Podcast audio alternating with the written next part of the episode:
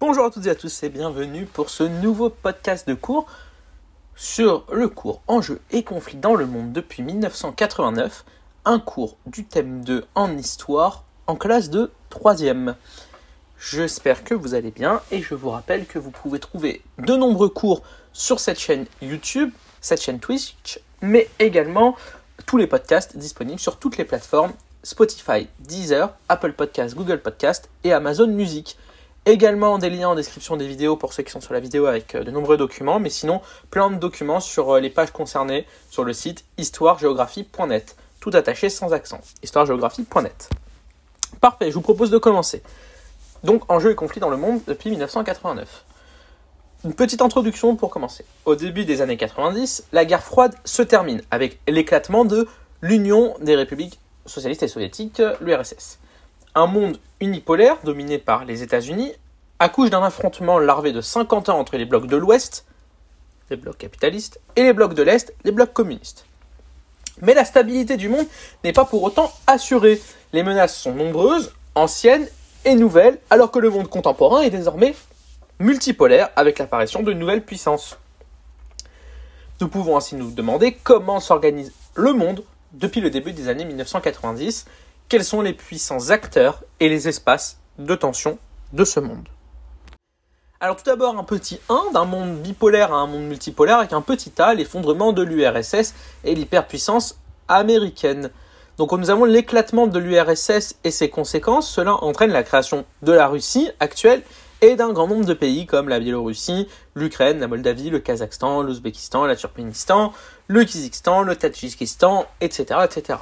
Donc, l'éclatement de l'URSS a également euh, des conséquences sur euh, l'ex-Yougoslavie. Euh, en 90-91, la Croatie et la Slovénie proclament leur indépendance. L'armée fédérale contrôlée par la Serbie intervient contre cette indépendance. Le conflit entre Croates, Serbes et musulmans qui est une nationalité euh, reconnue en Yougoslavie depuis 1971, en Croatie et en Bosnie-Herzégovine. En, 1992, il y a l'envoi des casques bleus, la Bosnie-Herzégovine proclame son indépendance, le début du siège de Sarajevo, capitale bosniaque, par les Serbes de Bosnie, soutenus par l'armée serbe. En 1995, c'est la prise de Srebrenica euh, par les forces serbes et notamment l'exécution de plusieurs milliers de musulmans il y a l'intervention de l'OTAN et les bombardements des positions serbes. L'accord de Dayton des États-Unis, c'est la fin des combats, euh, toujours en 95, avec la Bosnie-Herzégovine qui est désormais composée de deux entités, une fédération croato-musulmane et une république serbe. Entre 1996 et 1999, le conflit entre Serbes et Albanais au Kosovo qui deviennent indépendants en 1999. Ainsi, pour euh, avoir une trace un peu plus général, en 89, le mur de Berlin tombe, donnant le signal du début de l'éclatement du bloc de l'Est qui intervient finalement en 91 avec la proclamation d'indépendance des républiques issues de l'URSS. Sur ces décombres naquit la CEI, c'est la communauté des États indépendants, à laquelle les États baltes refusèrent d'adhérer. Pour les anciens pays satellites de l'URSS, en Europe centrale notamment, mais également en Europe orientale, l'Union européenne apparut comme un espace de stabilité et de développement qui s'ouvrit à eux par des élargissements successifs entre 1995 et 2007. Par ailleurs, nombre de ces pays adhérèrent à l'OTAN à partir de 1999.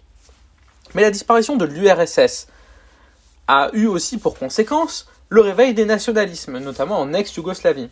Cette mosaïque de républiques et de nationalités commença à éclater en 1991.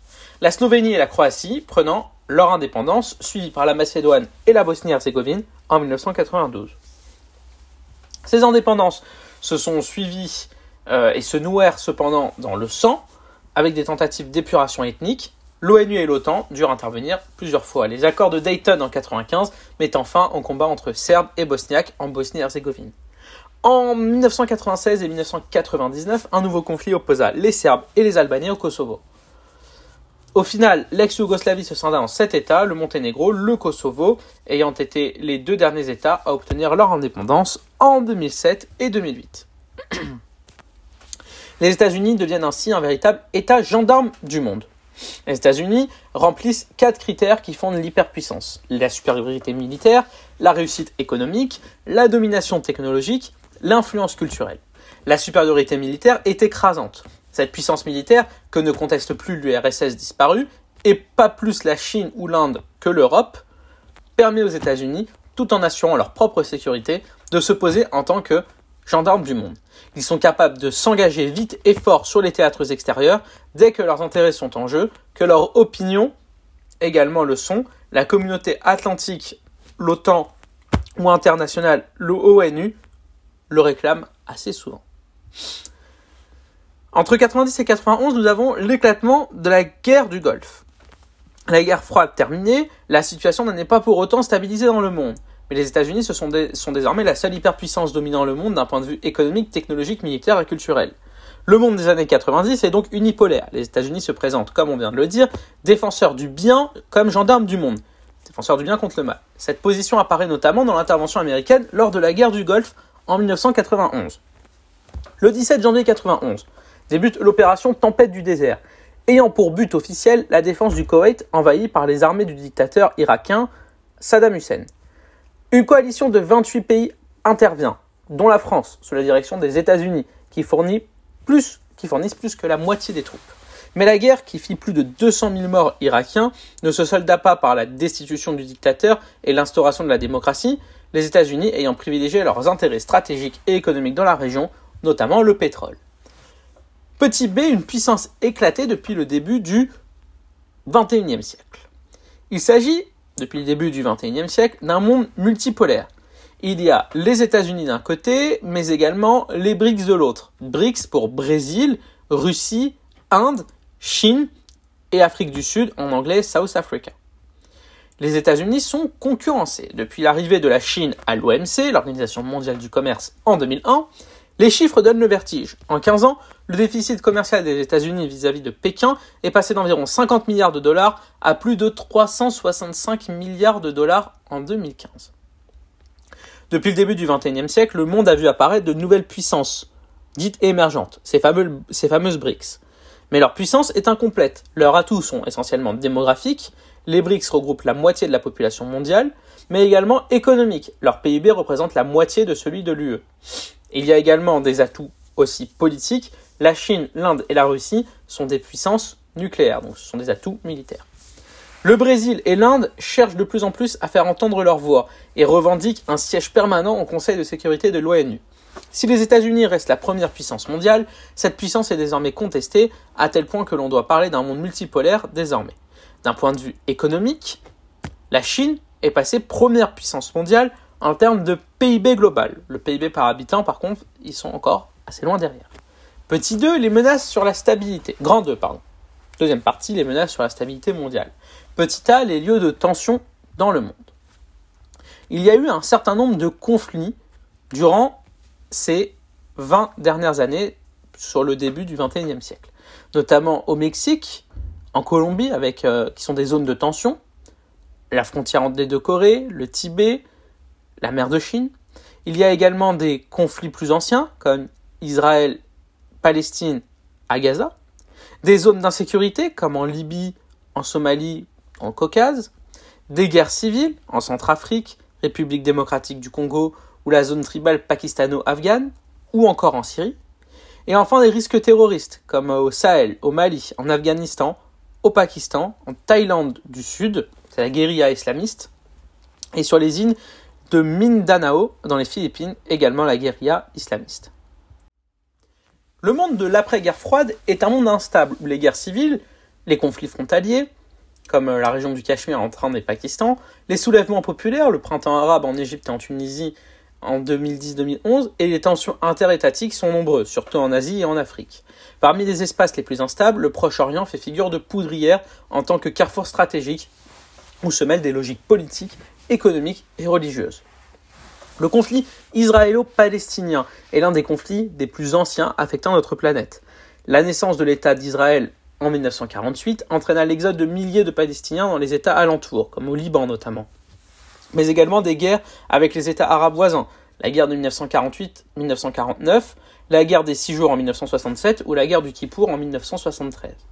Aujourd'hui encore, le conflit porte sur la définition géographique de deux États indépendants, israélien et palestinien, qui n'est pas un État reconnu en tant que tel, mais plus une délégation. Sur la question de Jérusalem, considérée comme capitale par les deux entités, sur celle des colonies juives installées en territoire palestinien, en Cisjordanie, et encore sur la question du partage de l'eau dans la région. Voyons en petite B les nouvelles menaces, avec le terrorisme et ses conséquences. Les guerres commencent souvent par un ultimatum, celui que George Bush a lancé au régime afghan devant le Congrès américain, applaudissant le Congrès hein, à tout rompre, a été particulièrement ferme. George W. Bush a désigné les coupables, selon lui, des attentats du 11 septembre, le réseau Al-Qaïda d'Oussama Ben Laden. Puis il a exigé que les talibans livrent aux autorités américaines les dirigeants d'Al-Qaïda.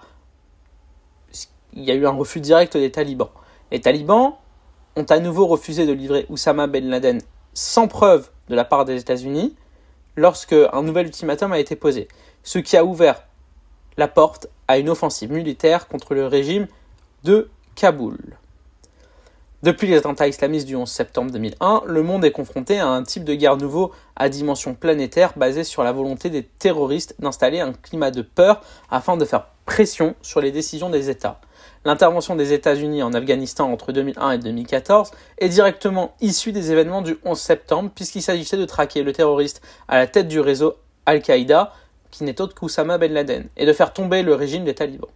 Le risque lié à la prolifération nucléaire et aux armes de destruction massive, donc les armes nucléaires, les armes chimiques et biologiques, fut aussi déclencheur de guerre puisque la raison majeure de l'intervention américaine en Irak entre 2003 et 2011 fut la présence et la fabrication supposée ou inventée de ce type d'armes sur le sol irakien. Enfin, l'accès aux ressources est une autre source potentielle de conflit. Une quinzaine de régions du monde voient source, une quinzaine de régions du monde voient ainsi des litiges sérieux se nouer autour de la question de l'accès à l'eau, comme les États-Unis et le Mexique autour du Colorado, l'Inde et Bangladesh autour du Gange. En conclusion, l'espérance de stabilité trouvée après la chute du mur de Berlin et euh, la fin du bloc de l'Est a permis l'affirmation de l'hyperpuissance états-unienne depuis 1991, mais euh, cette hégémonie a été contestée notamment par les attentats du 11 septembre 2001, mais également par les BRICS qui sont là pour frapper ras la porte des grandes puissances. Les BRICS et l'ONU justement sont présents comme puissance d'équilibre aux côtés de l'Union européenne. Un certain nombre de conflits restent omniprésents, le Moyen-Orient est présent vraiment comme une véritable poudrière, Israël-Palestine L'Israël et la Palestine sont au cœur des enjeux internationaux, mais également les ressources comme le pétrole. Des guerres civiles se multiplient et les enjeux et conflits dans le monde après 89 sont encore très présents. Mais aussi et surtout la fin d'un monde et de ses certitudes sans émergence d'un monde nouveau, sûr et solidaire, comme nous a pu nous la montrer la crise du Covid-19, a mené à un grand nombre d'interrogations et à un nouvel équilibre mondial. Dans le même temps, la Chine profite de cette crise pour faire avancer sa marine de guerre en mer de Chine du Sud. C'est la fameuse zone Indo-Pacifique. Des questions sans réponse. Quelle sécurité européenne? Vous savez, il y a cette fameuse question de faut-il sortir de l'OTAN et créer une armée européenne? Dans le contexte d'un désengagement des États-Unis au niveau de l'Europe qui préfèrent regarder vers l'Asie-Pacifique.